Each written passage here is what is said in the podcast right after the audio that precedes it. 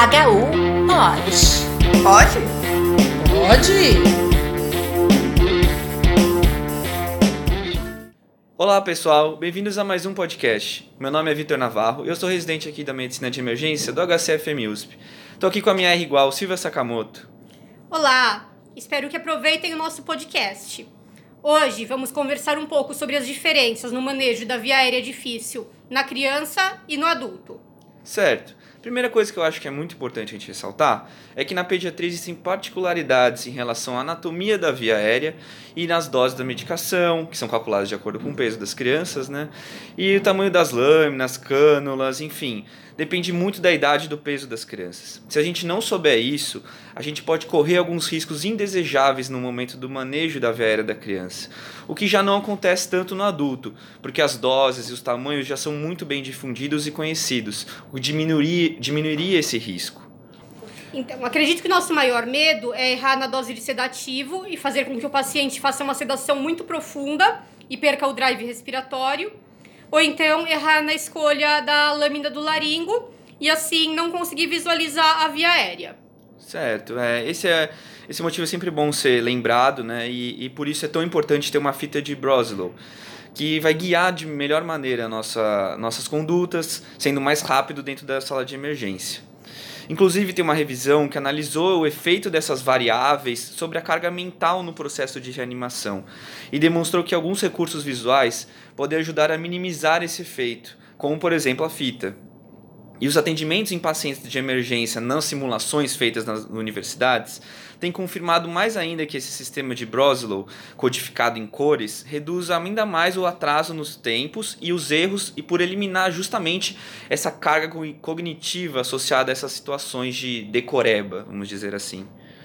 Mas, Vitor, a pergunta que não quer calar. O manejo de via aérea em criança é mais fácil ou mais difícil que no adulto? Excelente pergunta, Silvia.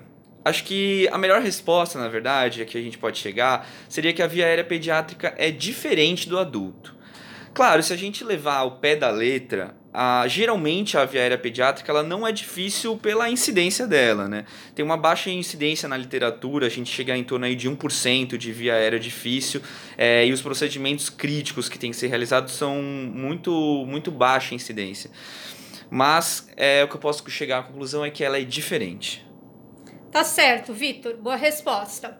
Vale lembrar que quando nós falamos em via aérea difícil, a gente geralmente pensa só na laringoscopia difícil.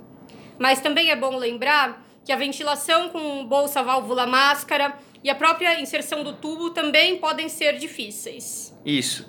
E além do mais, é, a escassez de vias aéreas difíceis na pediatria encontradas nas salas de emergência é, pode contribuir para uma falta de prática dos próprios médicos emergencistas o que poderia levar a cada vez mais erros e atrasos nas condutas.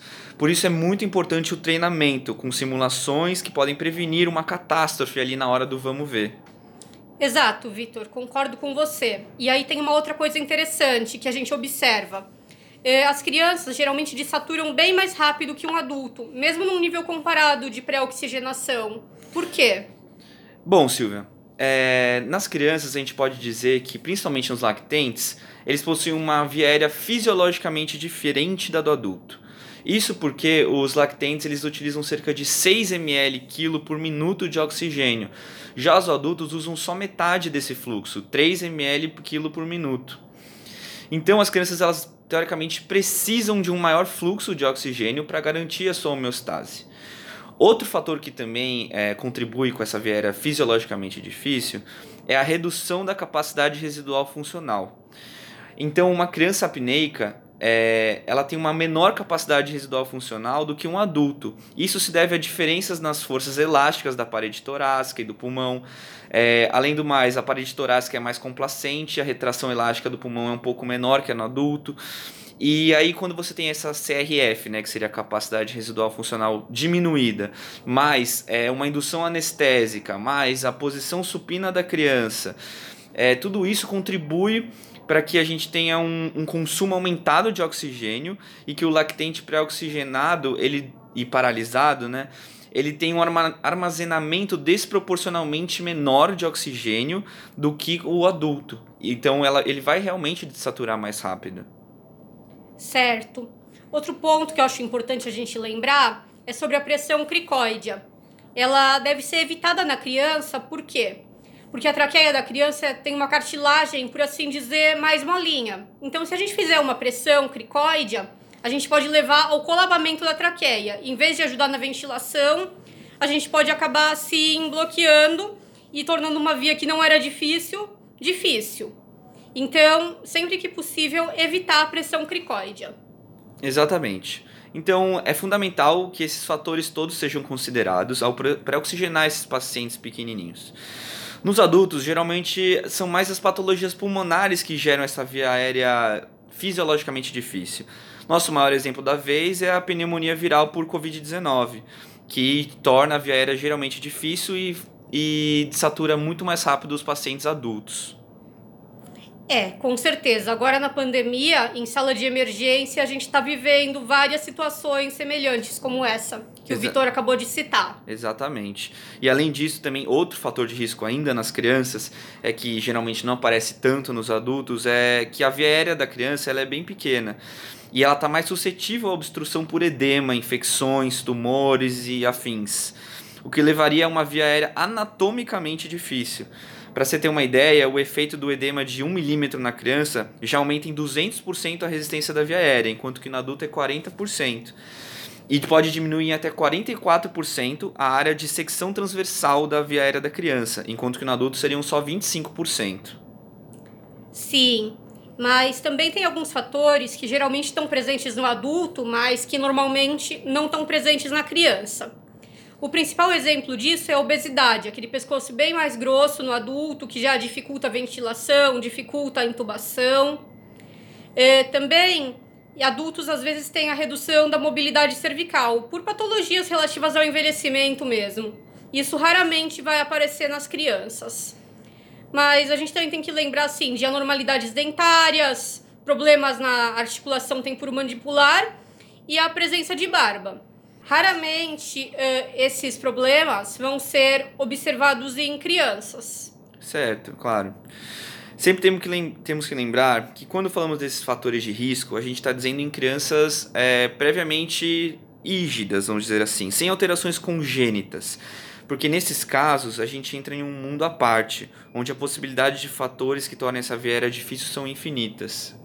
Bom, então, entendemos que a via aérea pediátrica geralmente não é difícil, mas sempre temos que levar em consideração essas alterações fisiológicas e congênitas, onde qualquer pequena alteração não prevista pode gerar uma catástrofe, um desespero.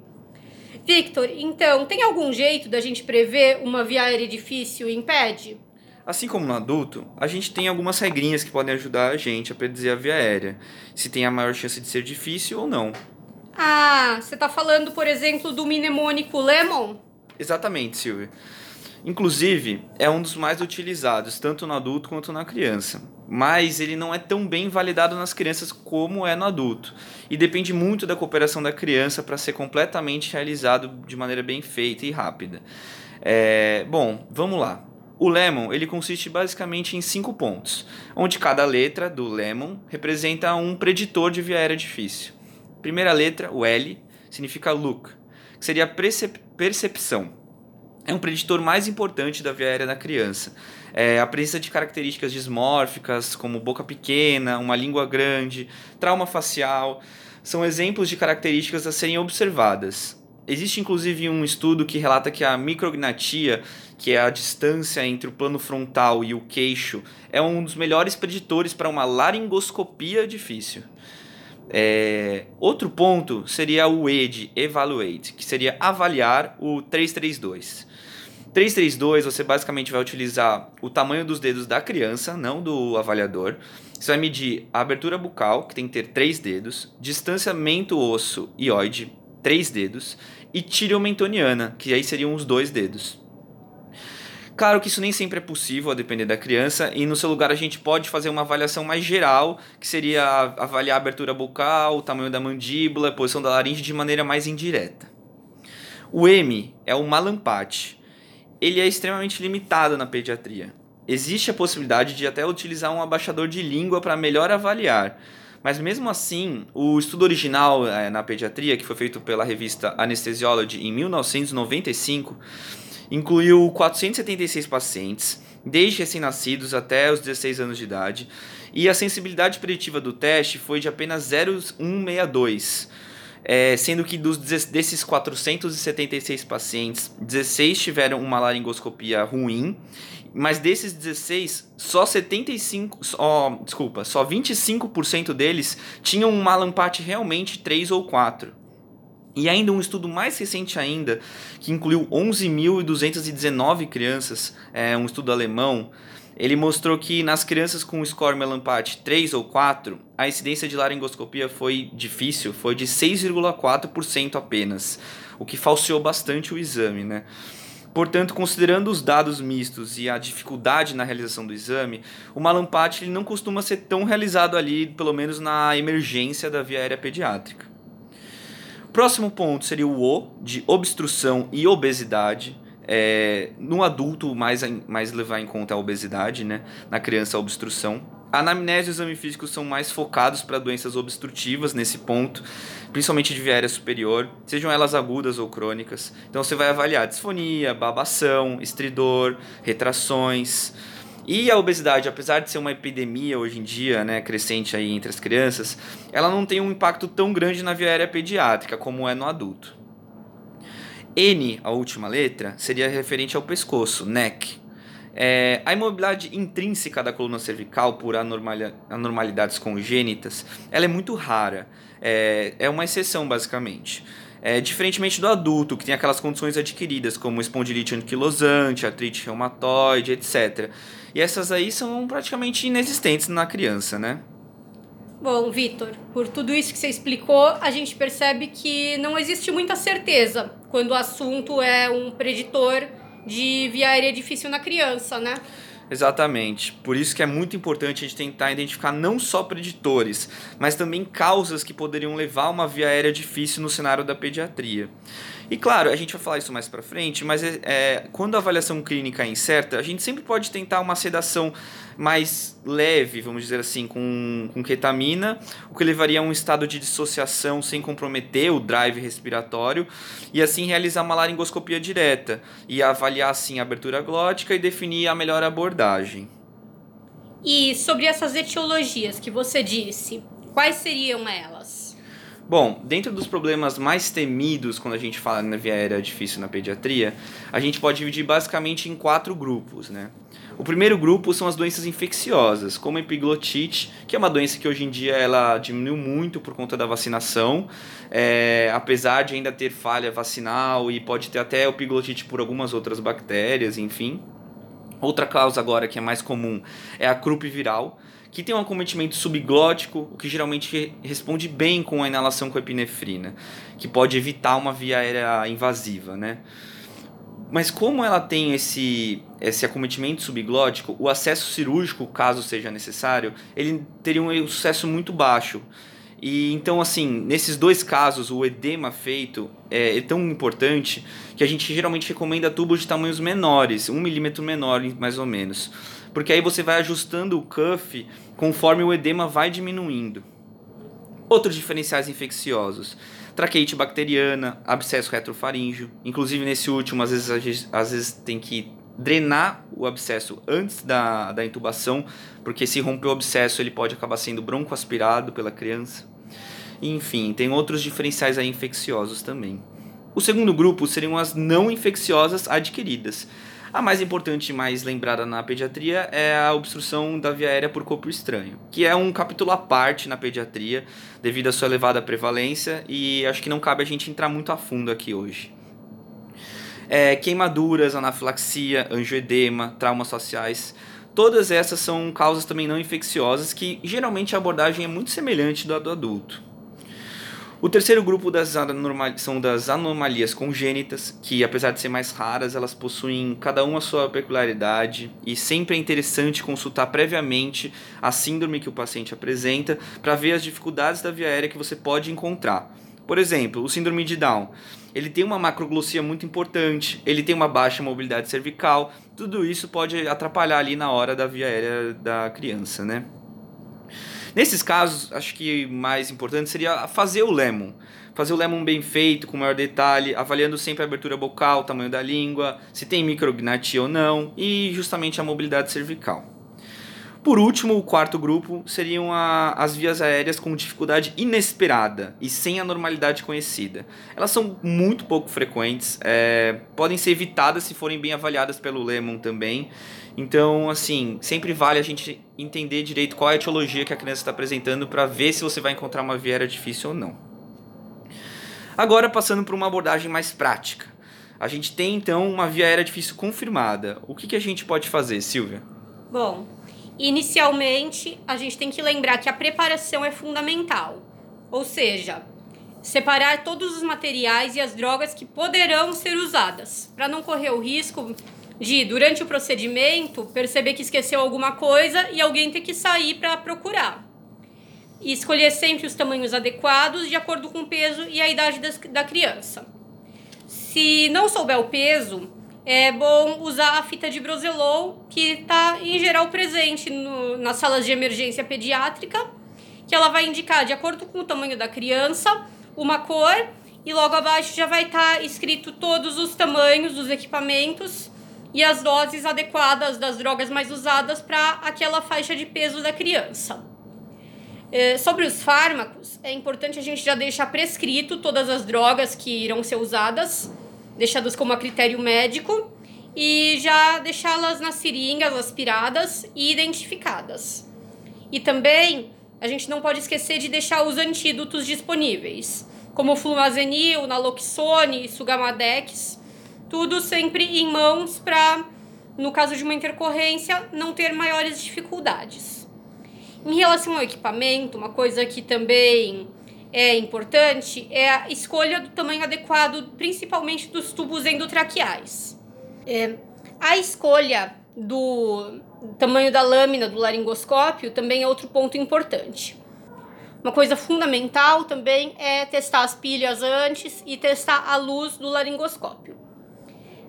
Nessa preparação, a gente também tem que deixar disponível as alternativas para caso de falha da intubação como por exemplo, bugie, máscara laríngea, o próprio videolaringoscópio, tubo laríngeo e, por último, material para cricotireoidostomia. Isso tem que estar sempre por perto, justamente para evitar que alguém tenha que sair do procedimento para ir procurar alguma coisa. Certo. Se disponível, a gente deve deixar também o capnógrafo. Uma coisa que é bem interessante que é feita geralmente em departamento de emergência adulto é combinar antes do procedimento um plano A, B e C. Como que seria isso, por exemplo? Plano A, o R1 vai tentar fazer a intubação com um buge e um laringo comum. Aí, caso ele não consiga, vai partir para o plano B, que seria o R2, vai tentar com vídeo laringo. E deixar também, por exemplo, um plano C, que o assistente vai vir e passar uma máscara laríngea. Esse planejamento também é uma coisa bem legal para ser aplicada na pediatria, principalmente porque a gente não tem tanta experiência assim com a via aérea pediátrica. No caso da intubação orotraqueal especificamente, eh, na via aérea difícil prevista, é melhor não utilizar uma sequência rápida de intubação. Por quê? Para justamente não perder o drive respiratório da criança, caso a intubação não seja possível. Nessas situações, o ideal é fazer uma sedação profunda com propofol, 1 a 2 miligramas por quilo, ou usar ketamina, 2 miligramas por quilo, sem o uso de um bloqueador neuromuscular, justamente para não perder o drive. Mas, como a gente falou no início, a via aérea difícil em crianças é bem menos frequente. Então, o que ocorre é que a sequência rápida de intubação geralmente é realizada e pode ocorrer principalmente em situações em que eu ventilo, mas não consegui entubar. Ou então na situação mais dramática possível, que é quando eu não consigo ventilar e também não consigo entubar. Então, sempre que possível, deixar disponível o bloquea... um bloqueador que tenha um antídoto, como por exemplo o Sugamadex para o rocurônio. Sim. É importante lembrar também que quando a gente planeja esses esses planos A, B e C, é, se a gente não conseguir entubar, na primeira tentativa, a gente sempre deve tentar manter a ventilação em ambu para que o paciente não desature. Ou então até uma, passar uma máscara laríngea para conseguir resgatar essa via aérea. Até que ele esteja estável o suficiente para então começar o plano B. É, quais são as possibilidades se não tivermos sucesso na intubação orotraqueal e na, nessa situação aí de ventilo e não intubo? É, tem sido cada vez mais usados os dispositivos supraglóticos, principalmente a máscara laríngea. Ela tem sido uma grande aliada no manejo da via aérea, tanto na pediatria quanto nos adultos. Ela está indicada para situações em que eu ventilo e não tubo, mas também quando eu tenho aquela situação mais dramática, que eu não ventilo nem tubo. O tamanho dela é calculado de acordo com o peso e estão disponíveis modelos bem pequenos, inclusive para recém-nascidos. Ela permite uma melhor oxigenação e ventilação e a técnica de passagem dela não é tão difícil. E ela também é melhor, mesmo em relação a um dispositivo bolsa válvula máscara sendo mais eficiente como um selo na área periglótica. É, mais recentemente tem surgido o uso do videolaringoscópio, cada vez mais usado tanto em emergência quanto em centro cirúrgico. E existem lâminas é, específicas para serem usadas desde o período neonatal até as crianças maiores e adultos. Existem, inclusive, lâminas bem pequenas para RN pré-termo Geralmente tem a possibilidade de utilizar um fio guia no interior da cânula para realizar essa intubação. É um dispositivo muito bom, porém a técnica é um pouquinho diferente. Há sempre a necessidade de um treinamento adequado para a utilização do videolaringo. Certo. A intubação guiada por bugie é um dispositivo que permite acesso direto à traqueia e serve como guia para a passagem do tubo orotraqueal. Na criança, o bugie é mais flexível e pode, pode ser usado para cânulas a partir de 3 milímetros. Bom, agora, falando um pouco das situações mais dramáticas, que seria não ventilo e não intubo, precisamos avaliar se a criança está estável ou instável. Se a saturação estiver acima de 80%, não tiver bradicardia, a gente pode reverter esse bloqueador com o Sugamadex, se utilizado o rocurônio, né, como a gente recomendou, ou vecurônio ou pancurônio. É, se tiver instável, ou seja, menos de 80% de saturação com bradicardia, pode-se utilizar o tubo laríngeo desde o RN até o adulto, ou então o combitube a partir dos 12 anos de idade. Ou até então, indicar uma cricotireoidostomia, através da técnica percutânea por agulha. A cricotireoidostomia é, na, é uma via cirúrgica né, na emergência, e ela é preferencialmente usada nos adultos. Na criança, o espaço cricotireoide surge com a idade e só com realmente estiver acessível a partir dos 10 anos. Então, assim, geralmente a gente evita ao máximo essa via aérea cirúrgica, né? Que no adulto é muito bem utilizada para resgatar, mas na criança pode ser uma catástrofe geral. E o mais importante, diante de uma via aérea difícil, sempre chame por ajuda. Alguns serviços já têm uma equipe de via aérea difícil especializada para ser acionada na emergência. Mas caso onde você esteja de plantão não tiver essa opção, chame alguém da UTI, ou alguém da anestesia, ou algum pediatra experiente para te ajudar. Porque a viera difícil da criança ela não é frequente. E justamente por isso é, é comum a gente se complicar um pouquinho ali na hora de, de acessar ela. Bom, resumindo então, os principais pontos, né, os take home messages. O manejo efetivo da viária pediátrica ele se concentra em prever e planejar dificuldades. Segundo ponto, a abordagem sistemática para identificar a viária difícil em adultos também pode ser utilizada em crianças. Em geral, a gente busca no L, o look, anormalidades mais óbvias e no O da obstrução avaliar essa obstrução de viária superior. Esses são os principais itens da avaliação do Lemon. Terceiro ponto, a maioria das vias aéreas difíceis em pediatria está relacionada a um mau posicionamento da via aérea, ou a infecções agudas, ou então até alterações traumáticas de, da anatomia normal da criança. As anormalidades congênitas, elas são muito incomuns e a dificuldade inesperada nas crianças é mais ainda incomum. O reconhecimento de padrões é muito importante para o manejo adequado das apresentações comuns de comprometimento agudo infeccioso e não infeccioso da via aérea na emergência pediátrica. O manejo de crianças com a via aérea difícil deve seguir um algoritmo para via aérea difícil, evitando a sequência rápida de intubação quando essa via aérea difícil já é prevista. A gente tem que lembrar dos dispositivos supraglóticos como primeira opção, tanto na situação que eu ventilo, mas não intubo, quanto na situação que eu não consigo ventilar e não consigo também intubar. Esses dispositivos podem salvar a vida da criança. E sempre, sempre não esquecer de pedir ajuda. Bom, gente, muito obrigada. É isso que a gente tinha para falar. Agradeço a doutora Milena e a toda a equipe aqui do Hospital Universitário. Certo, muito obrigado, Silvia. Espero que todos tenham aprendido alguma coisinha aí, tenham ajudado algo. E lembre-se de serem humildes, tá? A Vera na criança, ela pode ser complicada, sim. Apesar de geralmente não ser difícil, ela pode ser complicada. Então é sempre bom ter alguém mais experiente por perto. HU pode. Pode? Pode.